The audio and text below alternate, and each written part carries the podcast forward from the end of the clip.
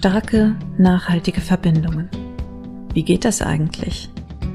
Wie machen wir das? Und wann? Was tut uns gut? Diesen Fragen geht der Verbindung schaffen Podcast nach. Mit Denken und Mitfühlen ausdrücklich erlaubt.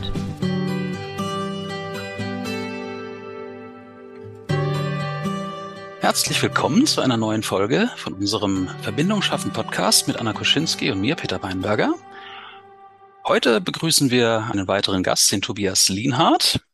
Tobias ähm, haben wir eingeladen, weil er ein wahnsinniger Experte und mit sehr viel Leidenschaft dabei ist, Teams und Projekte in Verbindung zu bringen mit sich selbst und die Menschen in den Teams und in den Projekten.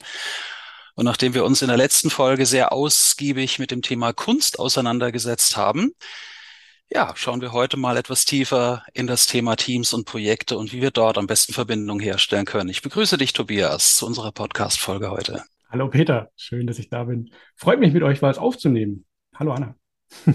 Hallo, schön, dass du da bist. Ja, dann steigen wir doch mal direkt ein. Ich habe ja selbst äh, 20 Jahre in Projekt und Teams gearbeitet und ich kenne die großen Herausforderungen, die darin stecken, wenn es heißt, eine Reihe von Einzelkämpfern zu einem Team und eben auch zu einem funktionierenden Projekt zusammenzuschweißen. Ich bin zwar jetzt ein paar Jahre aus dem Thema raus, aber ja, fang, fangen wir doch mal genau direkt mit der Frage an. Wie schafft man es, wenn man ein komplett frisches Projekt oder ein komplett frisches Team zusammenstellt und man hat dort 15, 20 Menschen, keiner kennt irgendjemand anderen und alle sind noch in ihrer Welt. Wie packt man das am besten an, aus dieser Reihe von einzelnen Menschen ein Team zu formen, Tobias? Ich glaube, das ist eine Situation, die jeder kennt, der schon mal ein Projekt geleitet hat, äh, weil das ja in der Regel nicht die eigenen Teams sind, Oh, da muss ich direkt mal zum Kaffee greifen oder zum Tee. Aber auch das übrigens direkt ein Trick äh, in solchen Meetings, wenn du da merkst, die Stimme versagt oder sonst irgendwas passiert, immer direkt ansprechen, was man selber gerade fühlt, was in einem vorgeht. Moment.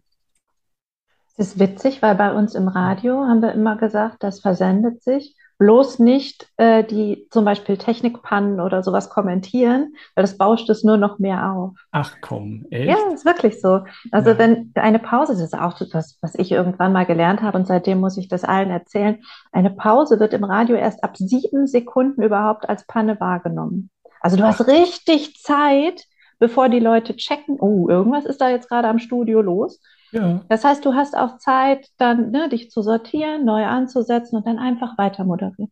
Cool. Ich mache hier noch Tabs zu, weil ich gerade merke, die machen oh. Krach. Nicht Leute, Audio-Podcast im Hintergrund piepst. Was? Ist das live oder was? Fuck! äh, weißt du was? Ich fange nochmal von vorne an. Peter, sau gute Frage. Soll ich, mit, soll ich mit der Frage nochmal beginnen? Nee. Anna muss ja was zum Schneiden haben. Nö, ich lasse das so, ist gut. Ja. Ähm, also zu deiner Frage. Dieses Gefühl, wenn ein Team komplett neu zusammenkommt und du als Projektleitung die Aufgabe hast, hey, ich muss die irgendwie zu einem Team formen, ich glaube, das kennt jeder. Und vor der Situation steht auch jeder, der jemals ein Projekt, sei es firmenintern oder firmenübergreifend gemacht hat.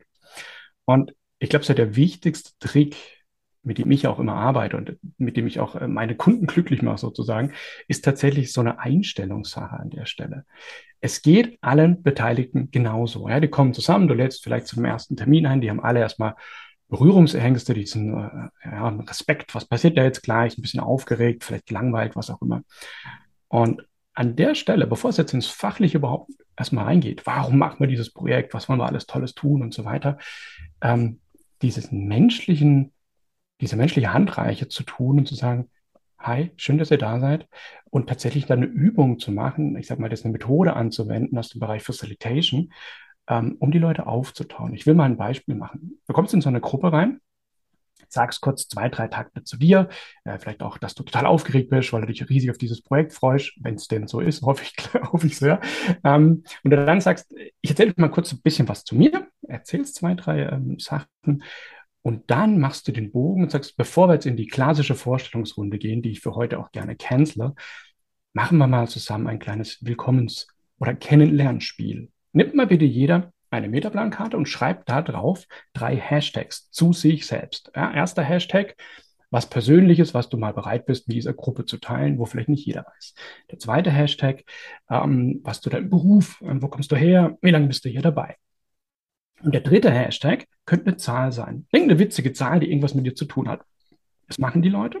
Und dann nimmst du eine Klingel, einen Handschlag, was auch immer, und bittest alle Leute aufzustehen, wild durch den Raum zu laufen und mit deinem nächsten Zeichen, also wieder einen Glockenschlag oder eine Klingel, bleiben die stehen und sprechen im Zweierpaar miteinander und stellen sich anhand ihrer Hashtags vor. Also was Persönliches, also beim Beruf, eine Zahl zu sich selbst. Und das machst du ganz kurzzyklisch, wie bei so einem Speed-Dating. Drei Minuten pro Treffen, dann nochmal durchmischen, vielleicht nochmal eine Runde wenn die ganz gut drauf sind und du merkst, oh, die, die brauchen vielleicht nochmal einen Anschub, dann auch noch eine dritte. Aber in der Regel reichen zwei Runden und dann lasse ich die Leute wieder hinsetzen. Und jetzt kommt das Spannende, Peter, oder auch Anna für dich. Jetzt frage ich die Leute ganz oft, wie fühlt ihr euch jetzt gerade? Und da passiert was. Ja, du siehst A, das Grinsen in den Gesichtern, du siehst, wie die Leute vom, ich sag mal, vom Puls weiter oben sind, die sind viel aufmerksamer, da ist was passiert. Und tatsächlich sagen dann viele so spontan, ja, ich fühle mich hier sicherer. Ja, ich fühle mich verbundener mit dem Kreis, weil dieses Aufstehen, sich kurz vorstellen, diese Scheu überwinden, mit jemand Fremdem auch zu reden, das tut was mit uns Menschen. Das ist eine Kommunikation äh, mit jemand anderem, die bewirkt was in uns. Und zwar baut es Vertrauen auf und Ängste ab. Das ist total cool. Und, und so eine Methode zum Beispiel, das ist was, was ich würde jetzt mal über den Daumen tippen, 90 Prozent aller Projektleitungen nie gelernt hat. Ja, du lernst, wie du einen Meilensteinplan aufbaust, wie du den kritischen Pfad entwickelst, Aufgabenpakete delegierst und so weiter. Alles richtig, braucht man auch alles. Aber wie du ein Team formst, und ein Team besteht ja im Kern aus Vertrauen zwischen den Menschen, das ist ein ganz wesentlicher Baustein und den haben viele nie gelernt. Ja, und da komme ich ins Spiel und helfe mit ein paar Tipps und Tricks. Jetzt gibt es aber auch so Leute wie mich. Ich springe da jetzt mal so ins kalte Wasser auch, also ich, ich oute mich hier. Es gibt so Leute, die bei dem Wortspiel, dem bricht der Schweiß aus. Du denkst dir, oh nee, echt, nee, lass mich in Ruhe mit dem Scheiß. Also jetzt mal ganz ehrlich so, nein, ich will auch nicht aufstehen. Ich habe keine Lust darauf. Können wir hier einfach mal unser Programm durchziehen? Was soll das? So. Ja, und mit der Einstellung gehst du in die Übung, weil du musst es ja mitmachen. Also ja, du könntest auch richtig, richtig Ärger machen, sozusagen. Geht auch, habe ich schon getestet. Die Trainer sind nicht glücklich in dem Moment. So mach das doch ohne mich, ich bleibe hier sitzen. Aber was machst du mit diesen Leuten? Weil das ist ja auch was, was du sehen musst als Gruppenleiter. Ne? Also ich auch, ich habe ja auch schon Gruppen geleitet, ich kenne auch die andere Seite. Aber was machst du mit denen, die von Anfang an sagen, ah, nee, das will ich nicht. Gib mir hier meinen Input. Wir reden hier über fachliche Sachen. Lass uns unser Projekt durchziehen. Aber diesen, Entschuldigung, Scheiß ja, genau. mit dieser Beziehung hier, das brauchen wir alles nicht. Ja. So, was machst du mit denen? Genau. Also ich würde jetzt da zwei Dinge unterscheiden, Anna. Entweder du weißt äh, das schon, weil du deine Stakeholder schon einigermaßen äh, kennst, oder es ist komplett kalt und dann erwischt es dich einfach wie so ein Schwallwasser. Ähm, nehmen wir mal den ersten Fall, das ist der einfache. Du, du kennst deine Leute schon einigermaßen, hast vielleicht mit jedem mal in einem anderen Projekt zusammengearbeitet und dann kannst du es ja kommen sehen. Also wenn du jetzt so eine bist, ja, jetzt stempel ich dich mal kurz, äh, dann ist mir schon klar, die Anna hat da keinen Bock drauf. Und was mache ich dann? Ich rede mit den Leuten darüber. Ich sage, Anna, wir werden da ein kleines Welcome-Game machen. Äh, ich will nicht das klassische Vorstellungsrunden-Ding machen, sondern ich will was anderes ausprobieren. Und ich brauche deine Hilfe. Ich würde mich mega freuen, wenn du einfach mitmachst. Ich weiß, das ist nicht geil, aber lass mal die fünf Minuten, die zehn Minuten über dich gehen. Bist du so gut? Ja? Also auf die Art mit den relevanten Stakeholdern da einfach schon mal ins Gebet gehen und der Trick dabei tatsächlich nach Hilfe fragen. Ja, also gar nicht fordern oder sonst irgendwas, sondern ganz offen sein und sagen, hey, ich, ich fände es cool, wenn du mitmachst, ich brauche deine Unterstützung. Ähm, erfahrungsgemäß, also ich kann mich an keinen Fall erinnern, wo es nicht funktioniert hat, erfahrungsgemäß gehen die Leute darauf ein sagen, ja komm, ist ja dein Projekt, mach du mal, wie du denkst. Ja. Das ist die eine Geschichte. Die andere Geschichte, wenn das jetzt wirklich komplett wildfremde Leute sind, äh, dann versuch Methoden zu nehmen, die ich sag mal, weicher einsteigen. Ja, ich habe jetzt ähm, gerade auch diese Woche wieder einen Beitrag äh, genau zu dem Thema geschrieben. Ähm, wenn du in einem Umfeld bist, das extrem konservativ ist, wo die Leute so hier Spielchen, um es mal wirklich zu benennen, überhaupt nicht mögen, dann nimm den kleinstmöglichen Nenner bei solchen Sachen. Zum Beispiel eine Einstiegsfrage. Und Einstiegsfrage kann sein, äh, wie seid ihr heute angekommen? Oder was habt ihr heute für Socken an? Oder ein Thema zum Projekt. Äh, wer von euch hat denn schon mal so ein Projekt in der Art bei einem anderen Arbeitgeber erlebt? Was auch immer. ähm, mit so Einstiegsfragen, wo du dann gezielt zwei, drei Leute ansprichst und fragst nach ihrer Erfahrung, ähm, sind die Leute einfach aktiviert und sehen, ah, wir müssen ja auch alle aufgerufen werden. Es ist keine Relax-Veranstaltung, in der ich mich zurücklehne. Ich kann angesprochen werden. Und wenn du das auf eine angenehme Art machst, mit einer Frage, die einigermaßen zum Thema passt, dann hilft es ungemein. Eine Website, die ich da übrigens dringend empfehlen kann, wenn man da überhaupt unkreativ ist, was solche Fragen angeht, check.in. Die können wir auch gerne unter dem Podcast verlinken. T-S-C-H-E-K.in. Da kommt einfach, du gehst auf die Seite und sagst Intro oder Out. Äh, und dann kommen einfach Fragen, eine nach dem anderen. Du kannst einfach durchklicken und sagen, ach, mit der Frage, die finde ich cool, die passt zu meinem Team, die benutze ich jetzt mal. Wunderbares Hilfsmittel. Ja. Wie würdest du reagieren, Anna? ja, ich, weil ich ja beide Perspektiven kenne mit dabei, also auch schon lange jetzt. Ich bin ja auch schon lange Trainerin. Äh, deswegen wäre ich wahrscheinlich gnädig in dem Fall. Aber es, es, gibt wirklich so einige Spiele, wo ich mir denke, ey, komm, jetzt wirklich das, das. Ja, da, da ähm, ja also ich glaube, ich, ich, bin jetzt nicht jemand, der seinen Unmut dann versteckt. So, so weit kann ich schon sagen. Und, ja. und, und selbst damit, also ich mache das jetzt auch 15 Jahre locker inzwischen. Ähm, wenn dann jemand dabei ist, der wirklich sagt, nee, will ich nicht, hier Hände verschränken vor der Brust und sagt, oh, komm, geh fort, ich will mein Zeug erledigen, dauert das hier noch lange, nächstes Meeting ruft schon. Die Menschen hast ja einfach und die können wir nicht verschweigen. Dann geh da offen drauf ein. Ja, und auch das ansprechen vor der Runde. Warum denn nicht? Ja, ähm, es ist nichts schlimmer, wie wenn jemand hinter, hinter der Bühne äh, wettert und dich nachher äh, malig macht oder dein Meeting. Dann geh darauf ein, sag, ey, ähm, ich verstehe dich jetzt, äh, wenn du früher weg musst, sag mir Bescheid, kriegen wir hin. Du bist jetzt halt nur die ersten 30 Minuten dabei. Und wenn du das Spiel nicht mitmachen willst, komm, nimm dir einen Kaffee, setz dich beiseite, wir sind gleich bei dir. Also da keinen zwingen. Ähm, der wird kommen, da bin ich mir ziemlich sicher. Ich habe noch alle rumgekriegt. Aber wenn der am Anfang da auf Widerstand ist, dann lass ihn den Widerstand in Gottes Namen. Ja. ja. Nichts ist schlimmer, wie gleich zu Beginn so ein Krawall anzuschüren. Ja. Genau, es gibt ja auch, also wer weiß, was die Motive dahinter sind. Ne? Kann ja auch einfach sein, mit dem falschen Fuß aufgestanden und äh, man weiß es ja einfach nicht. Ja, genau. Ähm, genau, ich, ich kenne es auch so und wenn es wirklich gar nicht geht, dann muss halt das Einzelgespräch suchen, aber das sind ja wieder so ein ja. Aber ich dachte, ich frage dich das mal als ja. Experten. Ja, gerne. Äh, weil ich glaube, dass es mehr von diesen Leuten gibt, die das ablehnen, als man so glaubt. Also die Leute, die Spaß an den Spielen haben. die gibt es auch, ich weiß. so, ja. Peter, bist du einer, der spielt eigentlich, oder? Das kommt immer sehr auf das Spiel an. Also ich habe ganz viele von solchen Veranstaltungen auch Teil, auch als Teilnehmer erlebt und die Bandbreite ist einfach riesig. Es gibt Leute, und da, da zähle ich jetzt Tobias definitiv zu, die vom ersten Augenblick an so einen positiven und menschlichen und charmanten Vibe in den Raum reinstellen, dass man, egal wie spielaffin oder nicht affin man ist, man macht einfach mit, weil man sich anstecken lässt und weil man sich auch anstecken lassen möchte. Ich hatte aber auch tatsächlich schon Moderatorinnen und Moderatoren, wo einfach schon, du hast, hast aber auch gemerkt, okay, da wird jetzt irgendwas runtergerissen, da wird was runtergezogen, da wird einfach nur irgendeine Struktur runtergeleiert ohne jede Leidenschaft, ohne jegliche Authentizität, ohne jede Emotionalität. So einfach, man hat irgendwo mal gelesen, oh, so könnte man ganz gut irgendwie ein Meeting aufmachen oder ein Programm gestalten. Und es ist gekünstelt, es ist nicht ehrlich und es ist zäh und mühsam vom ersten Augenblick an. Und dann neige ich tatsächlich auch schon mal zur, zu, zu der Form, die Tobias und Anna auch du erzählt hast, wo ich sage, nee, macht mal ohne mich. Ich setze mich hier gemütlich mit meiner Tasse Kaffee an den Rand, ich schaue euch zu, ich mache mir mein Bild, aber auf den Zirkus habe ich jetzt gerade mal gar keinen Nerv. Ja. Kann ich mich nicht von freisprechen, habe ich auch schon gebracht. Aber das kommt, wie gesagt, das ist keine es ist keine generelle Affinität oder Unaffinität zum Spielen an sich. Es kommt ganz auf die Truppe, auf die Situation und eben ganz schwerpunktmäßig auf den Moderator oder die Moderatorin an. Und von dem her, ich finde das, was du gesagt hast, Tobias, ich finde das sehr wichtig auch zu betonen, es geht erstmal, du, du steigst nicht mit dem Projekt ein, du steigst nicht mit dem Thema oder der Fachlichkeit ein, du steigst mit den Menschen ein, mit ihren Bedürfnissen, mit ihren Befindlichkeiten, du holst sie da ab, okay, ihr habt alle irgendwo die, die Unsicherheit, was tun wir jetzt hier und warum? Und ähm, ihr habt auch das, den, wie du sagst, den nächsten Termin im Kalender, habt ein Auge schon auf der Uhr, möchtet, dass das hier irgendwie alles schnell und möglichst pragmatisch über die Bühne geht. Und ich glaube, genau dieses, die Leute ernst nehmen, sie Leute dort abholen, wo sie stehen, ihre Bedürfnisse sehen Und eben auch im Einzelfall, wie du es beschrieben hast, zu sagen, das ist keine Zwangsveranstaltung. Und wenn du partout nicht möchtest, dann sehe und respektiere ich das auch. Und ich hoffe, dass ich mit dem, was ich hier mache, dich zu einem späteren Zeitpunkt mitnehmen und einsammeln kann.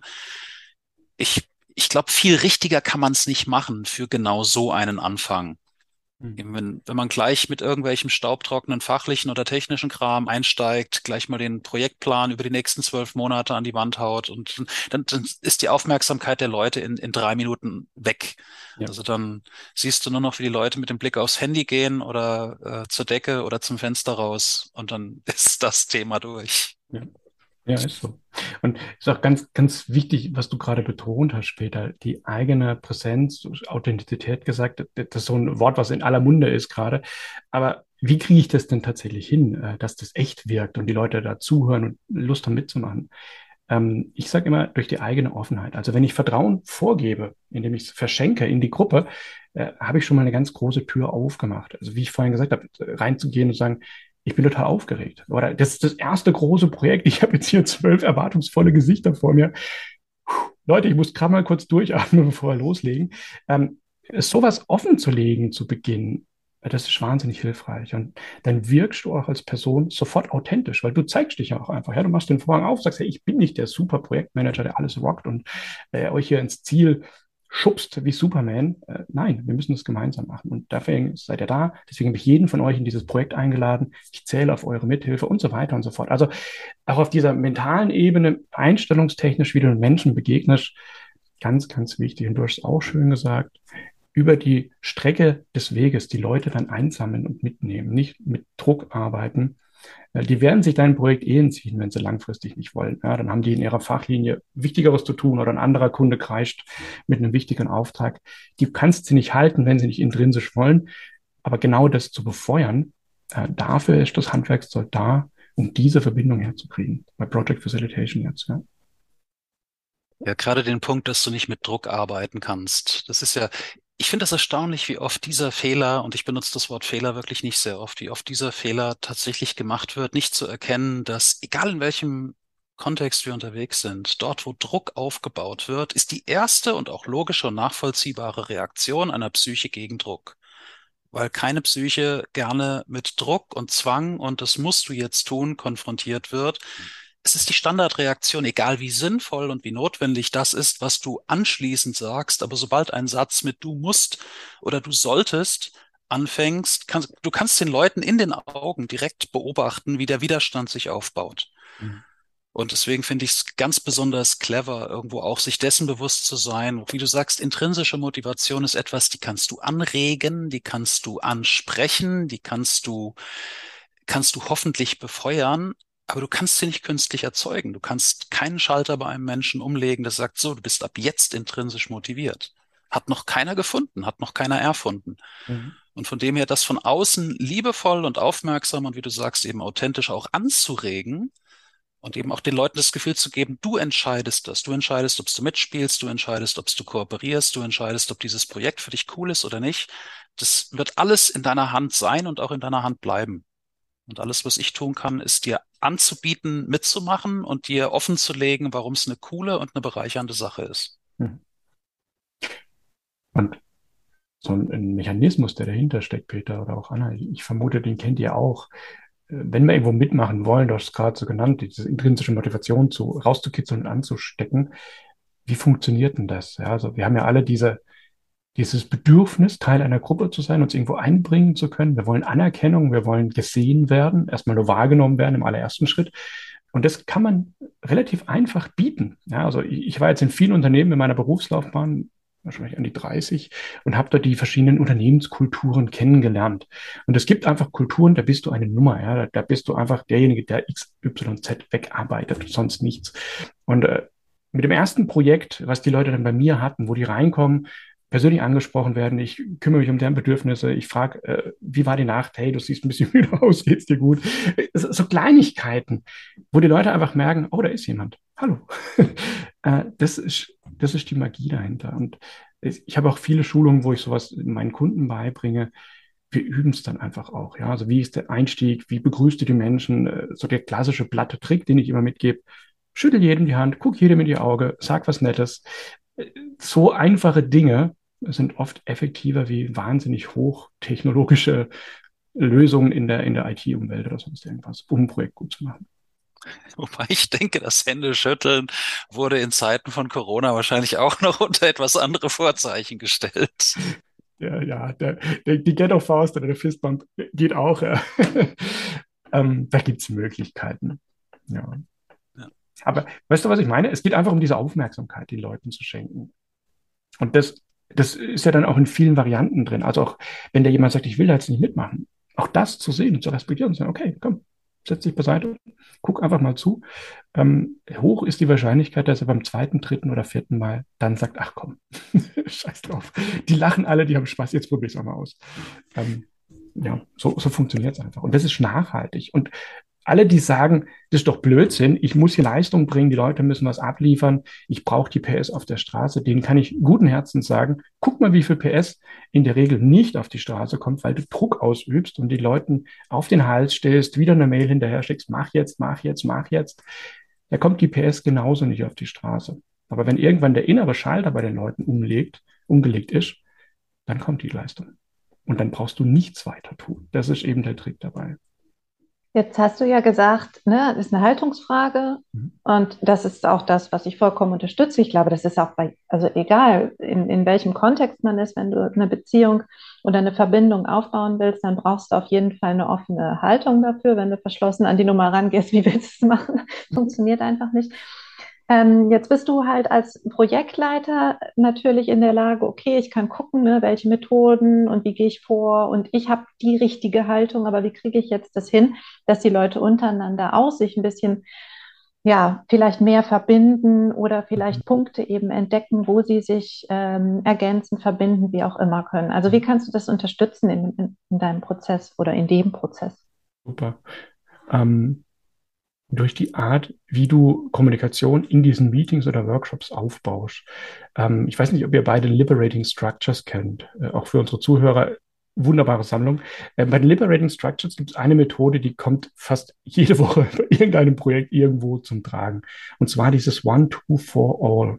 Das ist eine Fragestellung oder eine Methodentechnik, wo du zunächst eine Frage hast für das Team und jeden bittest, das einzeln auf einer Karte zu notieren. Danach kommen zwei Menschen in dem Pärchen zusammen, unterhalten sich über ihre Ideen, verdichten gegebenenfalls, also sagen, hey, das ist die wichtigste oder die coolste Antwort. Äh, und dann kommen die zwei Pärchen wieder in der Vierergruppe zusammen und am Schluss das große Plenum. Es gibt Veranstaltungen bei mir über ein, zwei, drei Tage, da mache ich One to for All mehrmals. Drei, vier, fünf Mal kommt es vor. Und was dann passiert, ist eben, dass durch diesen kurzzyklischen, immer wiederkehrenden Austausch die Menschen Vertrauen zueinander aufbauen und anfangen, sich gegenseitig zu unterstützen, auch bei ganz anderen Themen. Weil was passiert in diesen kleinen Sessions? Man redet natürlich über die zentrale Frage, aber du hast oft noch eine Minute, zwei, drei Zeit, keine Ahnung, über deine Hobbys zu quatschen oder über ein anderes Thema, was dir gerade auf dem Herzen liegt. Und die Verbindung überhaupt mal herzukriegen, dass die Leute da ins Gespräch kommen, das ist eigentlich die, der Trick dabei. Und das, das zeigt auch sehr schön, wie viel konstruktiver solche Kommunikation funktioniert, wenn wirklich mal eine Verbindung und eine Beziehung aufgebaut wird. Mhm.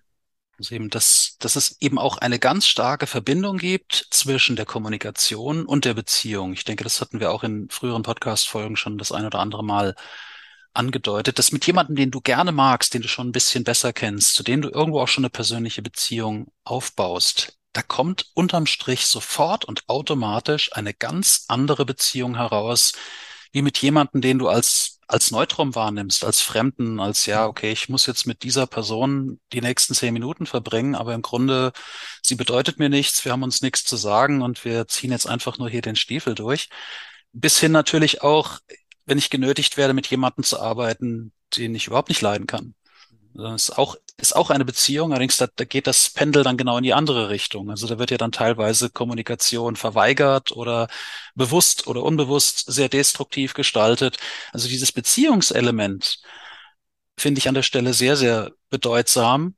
Und gerade solche Tools, wie du sie gerade erwähnt hast, sorgen eben nicht nur für die nötige Kommunikationsstruktur, sondern geben, wie du es so schön betont hast, auch die Gelegenheit, so ein Minimum an Beziehung zu einem anderen Menschen auf einer rein menschlichen Ebene auch mal herzustellen. Mhm. Also die, die solche Tools erfinden, haben auf jeden Fall begriffen, dass das Beziehungs-, das positive Beziehungselement eine riesengroße Bedeutung hat, wenn hinterher ein vernünftiges Ergebnis bei rauskommen soll.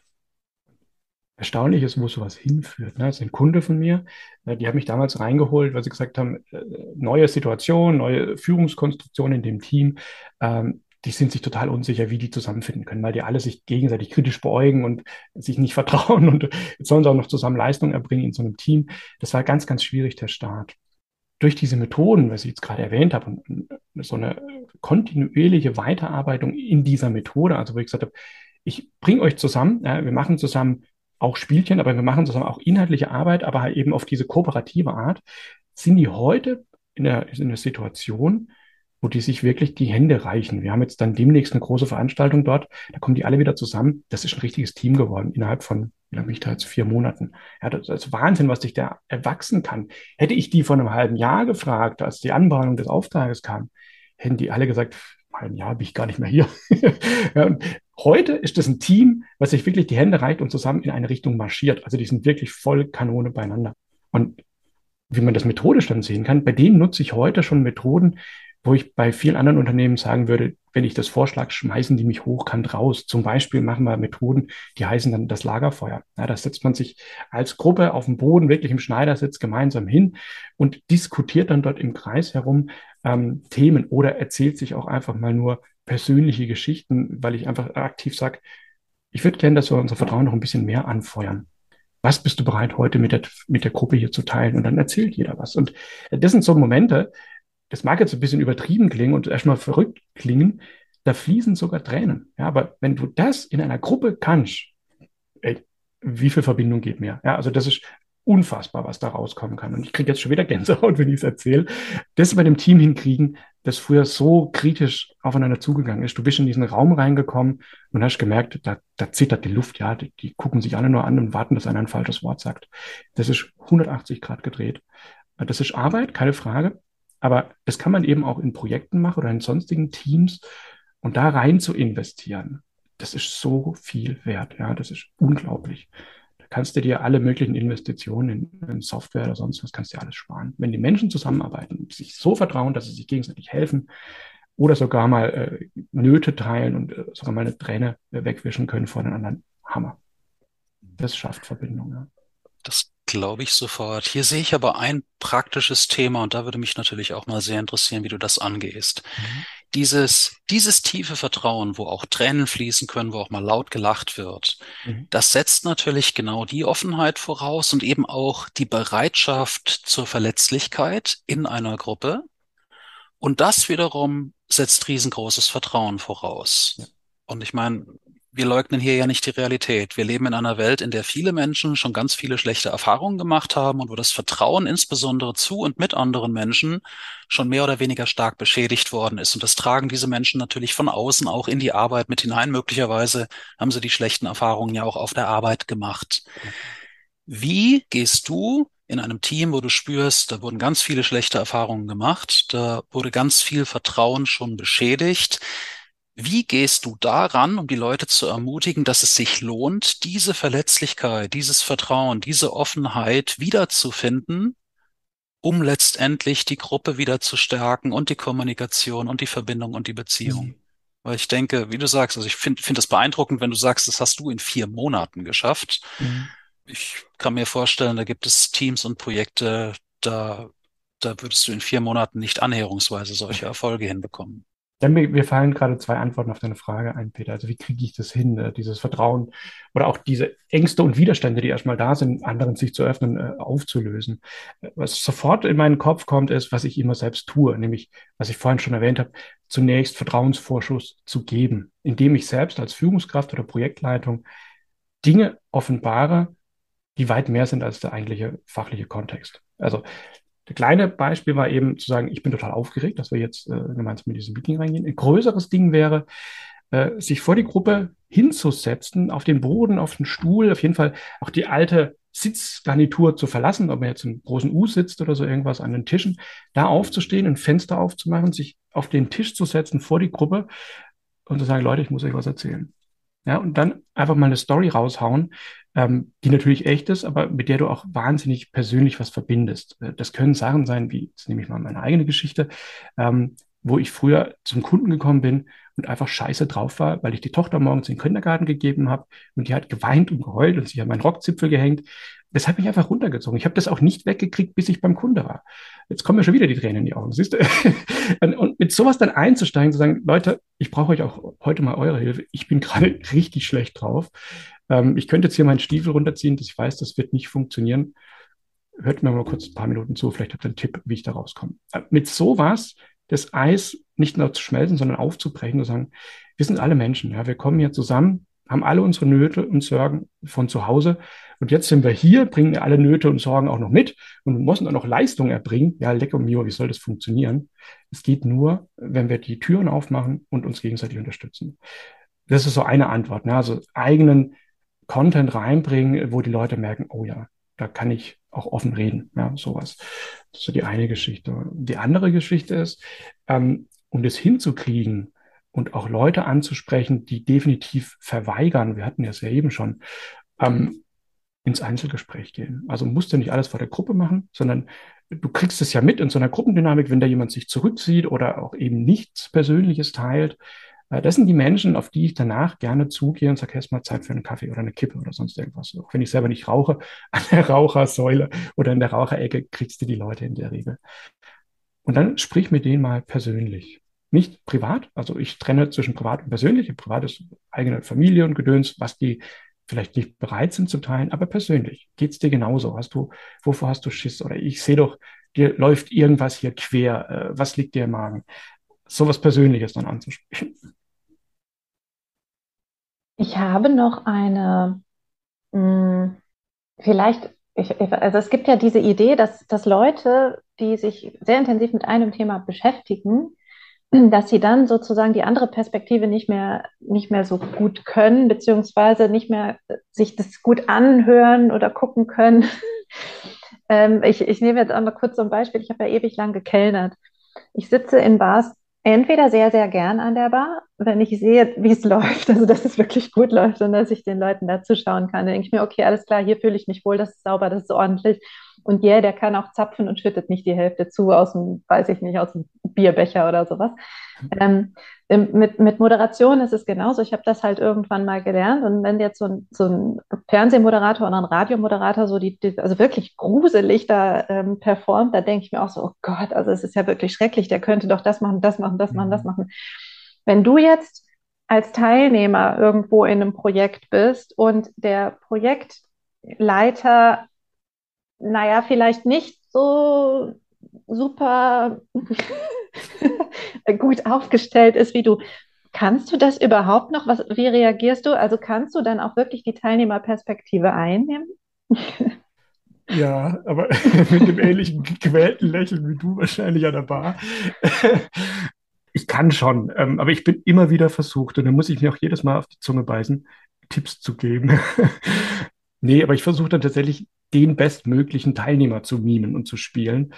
Und wenn, die, wenn sich die Gelegenheit ergibt, dann halt auch in der kurzen Pause nach vorne gehen und sagen, hey, kennst du nicht das und das, äh, lass mal was probieren. Oder mit einer Frage einsteigen und so sagen, nimmst du auch, weil das die anderen dir keinen Bock haben? ja, verdammt.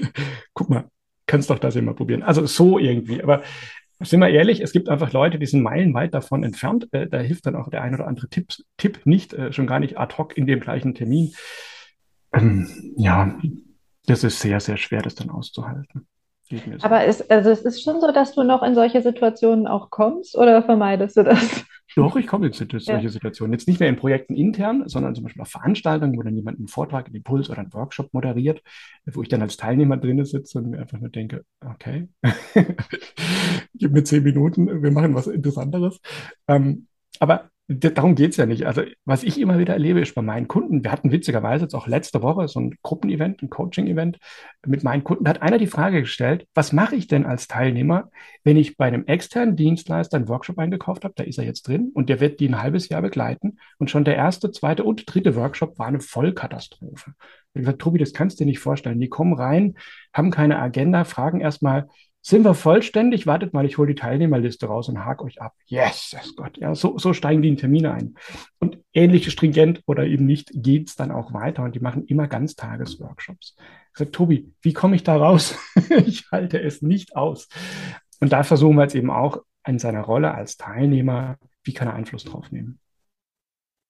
Das ist gar nicht so einfach, weil du hast das Mandat dazu nicht. Ja, das ist ja das Problem dabei. So, und man, also man macht sich ja nicht gerade beliebt in dieser äh, Rolle dann, wenn man ja. also, hallo, ich weiß es, aber genau besser wollen wir das zusammen machen. Ja, Anna, das ist genau die Aufgabe. Dennoch sich beliebt zu machen, dadurch, dass ich dem, der moderiert, Hilfestellung anbiete.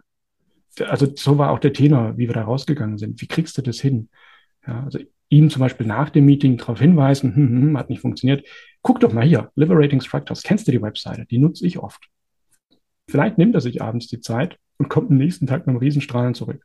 Ich denke, das macht auch einen Riesenunterschied, ob du etwas wirklich anbietest, wo die Gegenseite auch sagen kann, lieber Tobias, schön, dass du es mir mal gesagt hast, aber ich mache es trotzdem so weiter, wie ich es gewohnt bin.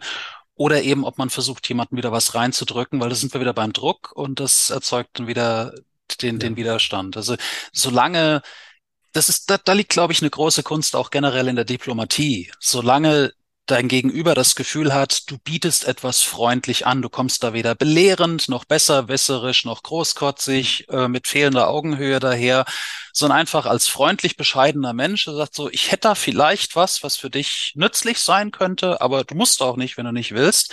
Wenn man so diesen diesen Ton trifft, dann kommt man wahrscheinlich viel, viel leichter in eine Kooperation rein, als wenn, wenn das Gegenüber sofort den Eindruck er, erweckt, okay, Tobias will jetzt hier den Querulanten machen oder den Besserwisser oder will mir irgendwas reindrücken oder will mir beweisen, dass er es tausendmal besser drauf hat als ich, weil damit schließt sich die Tür dann wahrscheinlich sofort genau. wieder.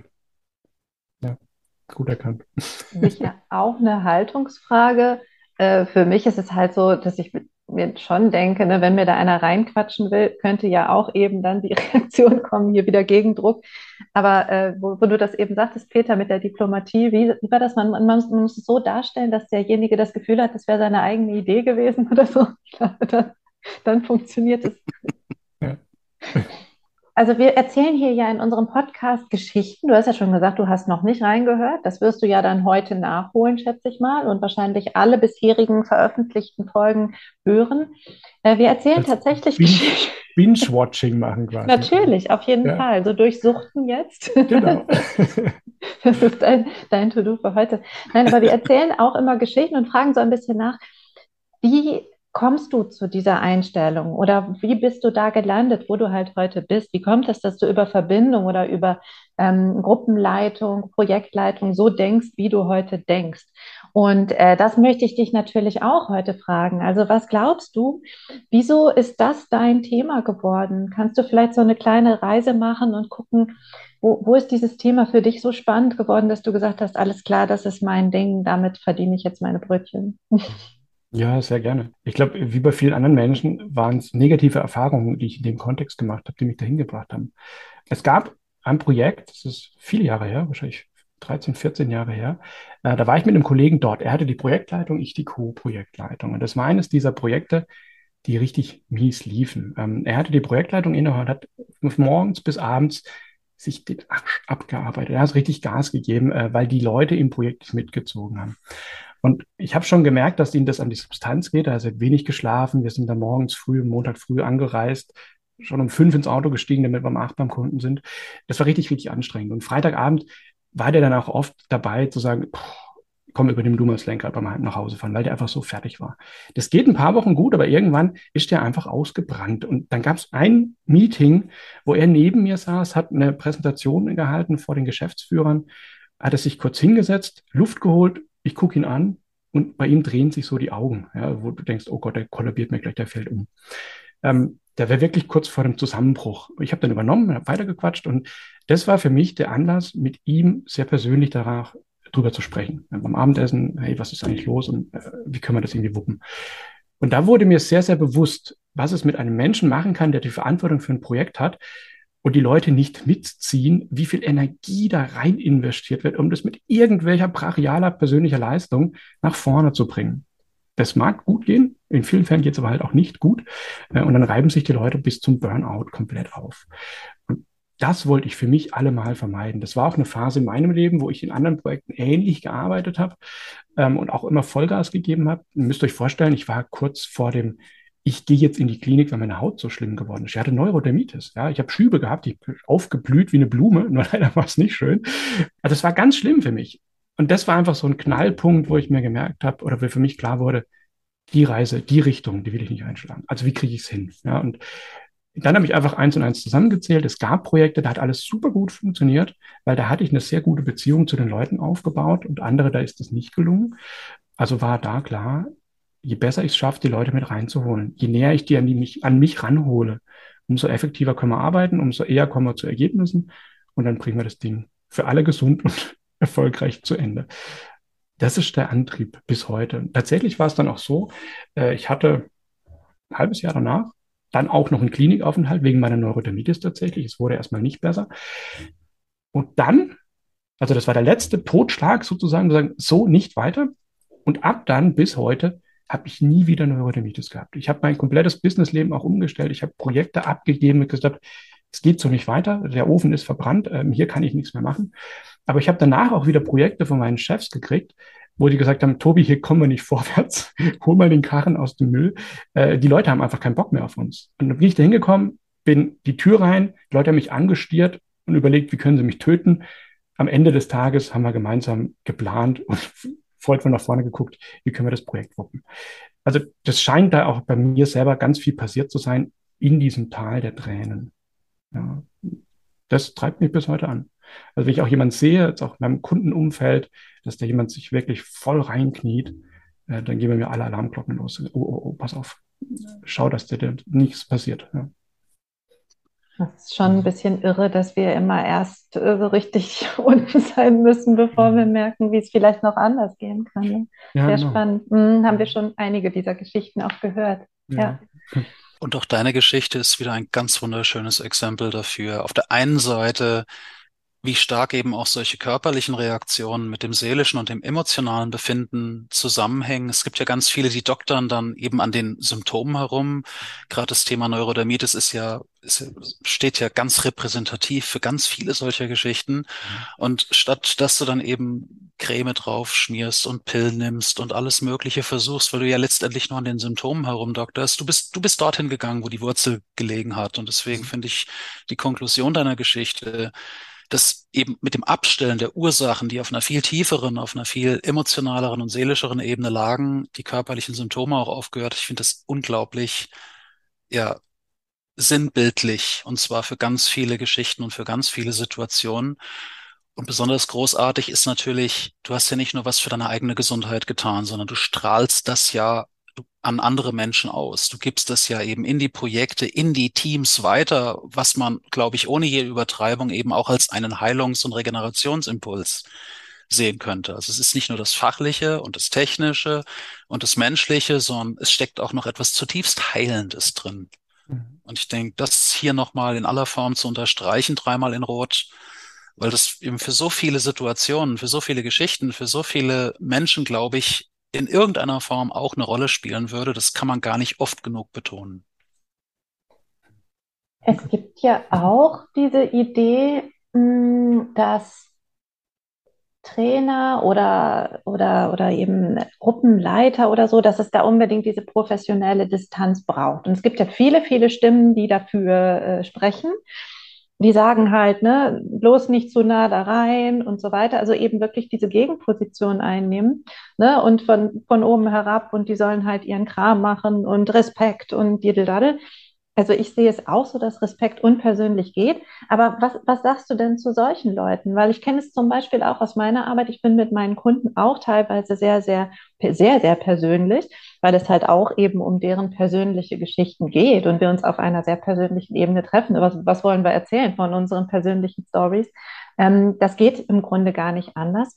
Aber auch schon von anderen Seiten gehört, das ist zu nah, das ist zu eng, das ist zu dies, zu das. Und ich denke immer so, nein, das ist das ist schon in Ordnung. Aber was, was machst du mit den Leuten, die diese, diese Distanz oder dieses Sie oder dieses, ich brauche mehr von diesem Abstand irgendwie, was machst du mit denen? Oder wie kannst du vielleicht nochmal ein Gegenargument, mhm. deine eigene Idee davon präsentieren?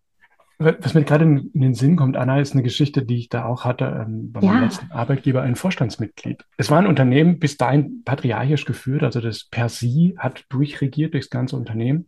Und dann kam ein neues Vorstandsmitglied rein, zu einem Augenblick, wo ich eigentlich gehen wollte. Und ich hatte auch tatsächlich schon gesagt, ich kündige, äh, habe dort ein Gespräch gesucht und ich habe dann die Bitte bekommen, bleib doch noch. Äh, ich will den Laden hier umdrehen. Okay, dann bin ich geblieben. War dann noch weitere drei Jahre. Aber was in dieser Zeit passiert ist, ist, dass ganz, ganz viele Menschen mit mir in diesen Projekten arbeiten konnten und gemerkt haben, die Verbindung herzustellen, die ist wahnsinnig wertvoll. Da waren Abteilungsleiter dabei, die im Unternehmen seit 30 Jahren treu waren und die, ich sag mal, ihre graue Eminenz komplett durchregiert haben. Also was der Chef gesagt hat, war Wort, das galt, äh, Widerworte waren nicht zu erwarten ähm, und der hat sich nicht persönlich in irgendeiner Form geöffnet. Aber auch mit dem stand ich öfter dann mal im Büro, habe seinen Hund gestreichelt, den er in seinem Büro sitzen hatte. Und wir haben uns über die Garten und sonst irgendwas unterhalten. Also vielleicht nicht vor großer Bühne, aber im Privaten, im Kleinen, in der Kaffeeküche, im Büro, im Einzelbüro, sonst irgendwo diese persönliche Nähe dann trotzdem aufzubauen. Jetzt sagst du auch, du hast Einzelgespräche mit deinen Kunden oder so Coaching-Sessions, wo es sehr persönlich wird. Ähm, da funktioniert es gut. Das muss man ja nicht im Großen machen. Auf der anderen Seite, auf der großen Bühne, also in einem Projektmeeting, in einem Workshop, wenn du das Gefühl hast, das liegt dir nicht, es gibt ja auch einfach Menschen unter uns, die sagen, nee, ich will diese professionelle Distanz wahren, ist auch okay. Man kann auch einfach mit den Methoden, vorhin haben wir diese One-to-For-All erwähnt, dazu die Leute animieren, sich anders zu öffnen oder wenigstens mehr in, zu interagieren miteinander und dadurch Vertrauen aufzubauen. Dieses Persönlichwerden ist, glaube ich, nochmal eine Oktave höher. Es geht tiefer, es ist verbindender, aber es muss ja nicht alles zu Ende gespielt werden. Ich glaube, schon so eine Methode aus Liberating Structures zu nutzen in einem Konzernkontext, Automobilzulieferer, wenn wir einen so nennen, ist für die schon ganz oft weit weg vom Alltag. Ja, ist ganz, ganz neu. Und das reicht dann vielleicht auch schon. Das glaube ich auf jeden Fall. Also, dass die, gerade wenn sie es nicht gewohnt sind oder wenn die so ihre alten Strukturen fahren und dann kommst du da rein. Ja. Aber es ist ja auch eine Frage, ne? Wie schnell kannst du dann einschätzen, wie die ticken und die richtigen Methoden wählen? Also, da braucht es ja auch wieder die passende Haltung und die Übung. Genau. Und da setzt du ja dann auch an. Du bringst das ja Leuten bei, ne? Genau. Ja, genau. und der, was, ist, ist der, was ist der erste Schritt für die Leute, die du da ausbildest?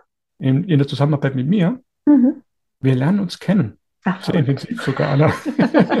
also tatsächlich, bevor ich den Kunden irgendwelche Methoden an die Hand gebe oder über deren konkreten Projekte rede, lernen wir uns kennen. Also ich habe mit meinen Kunden jede Woche so Einzelgespräche und es kann durchaus sein, dass wir uns mal vier, fünf Wochen nur über die Person unterhalten. Was hast du bisher in deinem Leben erlebt? Welche Projekte hattest du? Welche Chefs? Was hat dich beeinflusst? Positiv, wie negativ und so weiter und so fort.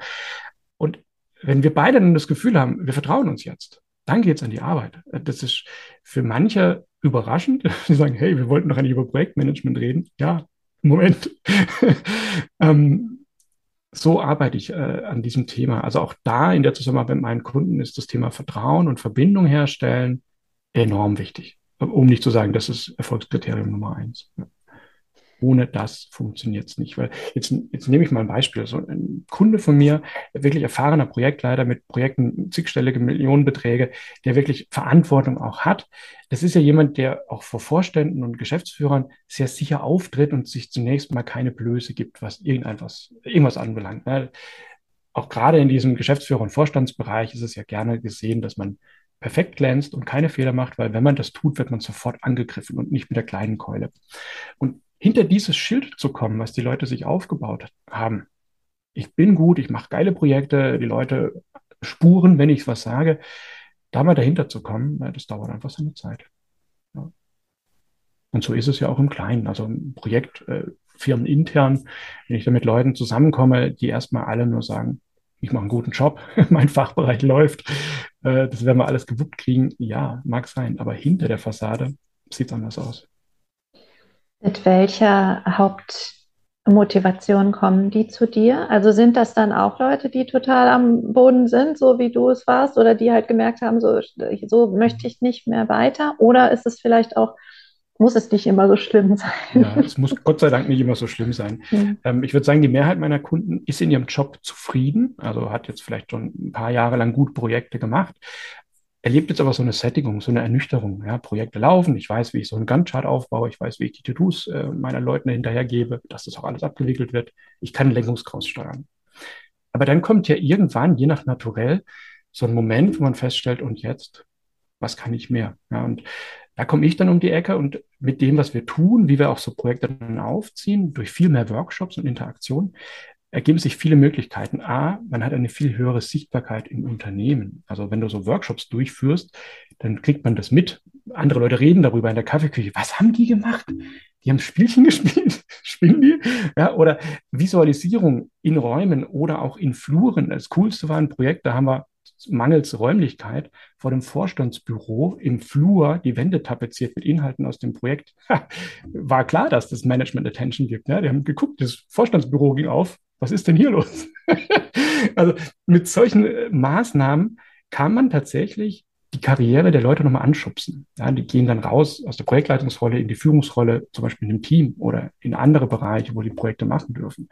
Und tatsächlich auf der persönlichen Ebene ist es dieses dieser Spirit, den du selber dann merkst, hey, die Projekte sind nicht gesättigt, da geht viel mehr. Ich habe viel mehr Spaß dran, wenn ich morgens reinkomme und das Team schon da sitzt, Kaffee in der Hand, mich erwartungsvoll anguckt, was machen wir heute? Ja, also das, das ist so der Weg, den ich mit dem beschreiten kann.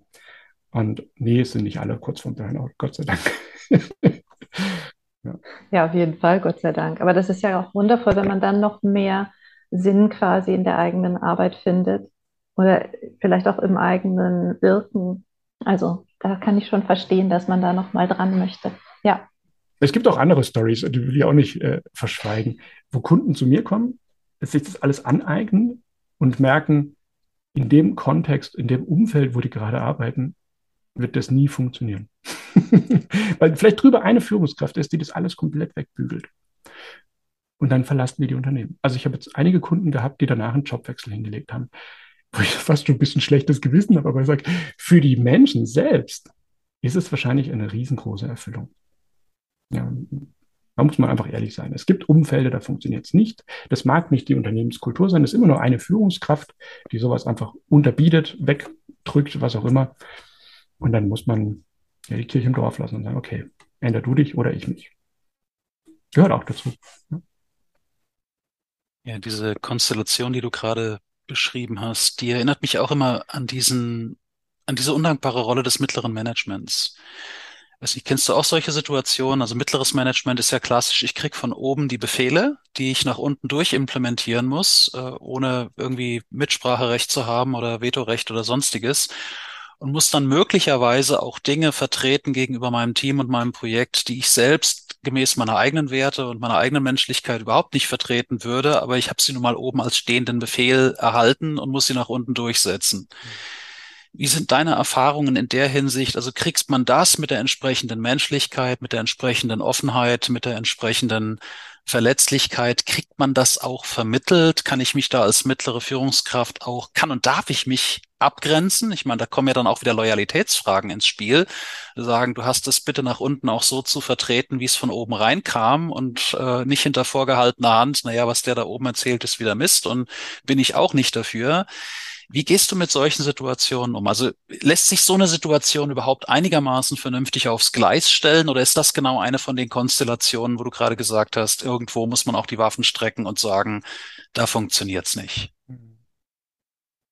Da muss man viel reinhören, wie die jeweilige Situation dann ausschaut. Also wenn es jetzt zum Beispiel eine Managemententscheidung ist bezüglich irgendeinem Projekt, ja, Projekt wird gestoppt oder verlängert oder irgendwie in andere Ressource rein, äh, dann ist es ja ein Einmal-Event und da ist dann einfach abzuwägen, wie loyal muss ich tatsächlich als mittlere Führungskraft gegenüber dem Top-Management ähm, sein oder kann ich da offen reden? Und das hat viel oft mit der Unternehmenskultur zu tun. Also eine Entscheidung durchzusetzen, hinter der ich nicht stehe, ist ja völlig in Ordnung erstmal. Ja, wenn ich dann aber des Teufels Advokat spiele und sage, hey, das ist eine super Entscheidung und nachher aber rauskommt, ihr findet es selber nicht geil, wieso machen wir es denn überhaupt? Das finde ich viel gefährlicher. Also dann eher hingehen, auch in der Rolle dann als Projektleitung oder Führungsperson und sagen, wir haben es so entschieden. Die Mehrheit im Management, wer auch immer, hat so entschieden. Und das ist wie in der Demokratie. Wir machen das jetzt. Und wir werden uns aber auch in zwei, drei Wochen oder Monaten wieder in die Augen gucken und sagen, hat es das Ergebnis gebracht, was wir eigentlich wollten?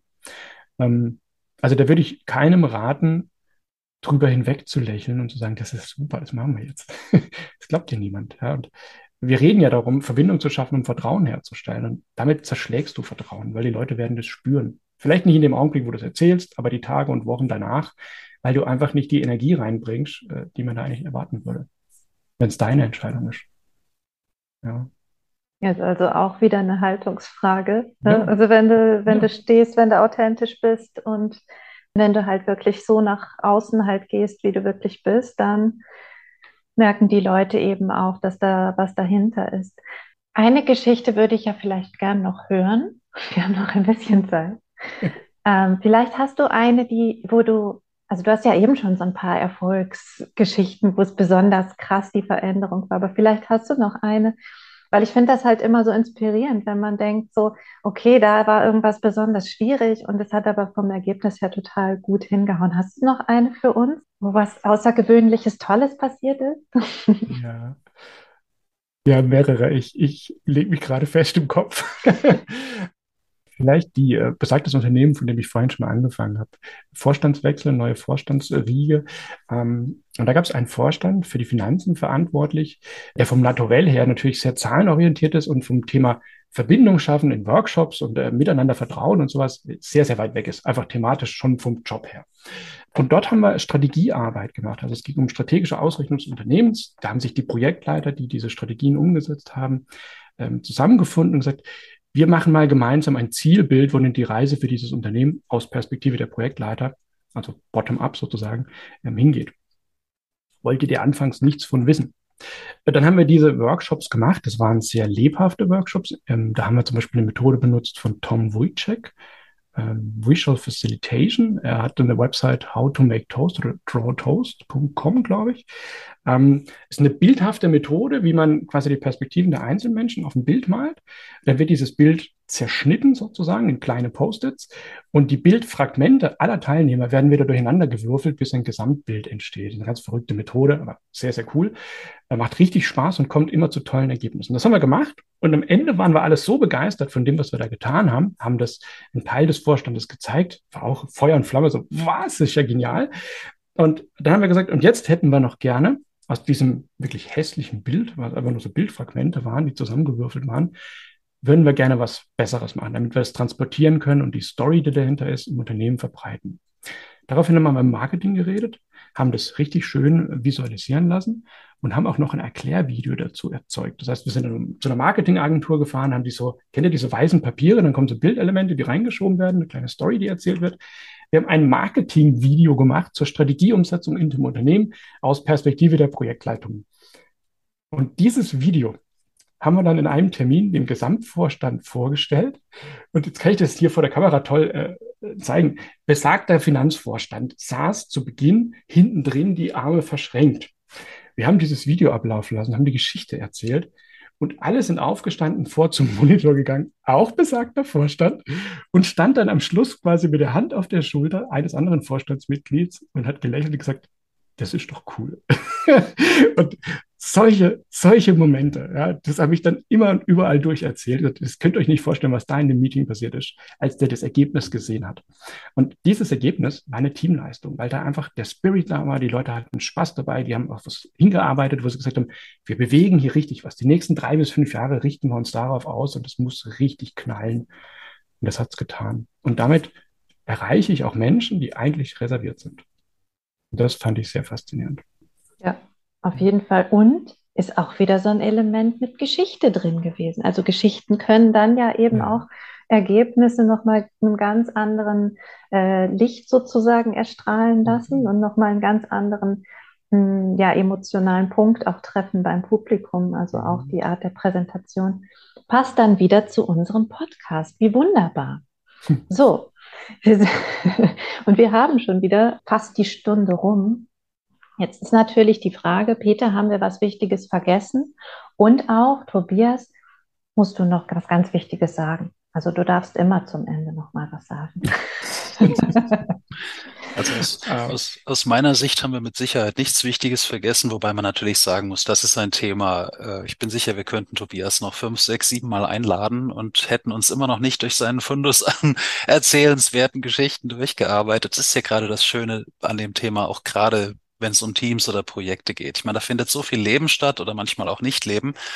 Äh, da, da ist ein so riesengroßer Raum, in, in, mit dem wir eben auch unser Verbindenthema füllen könnten. Aber das heißt ja nicht, dass wir nicht Tobias mal wieder einladen könnten.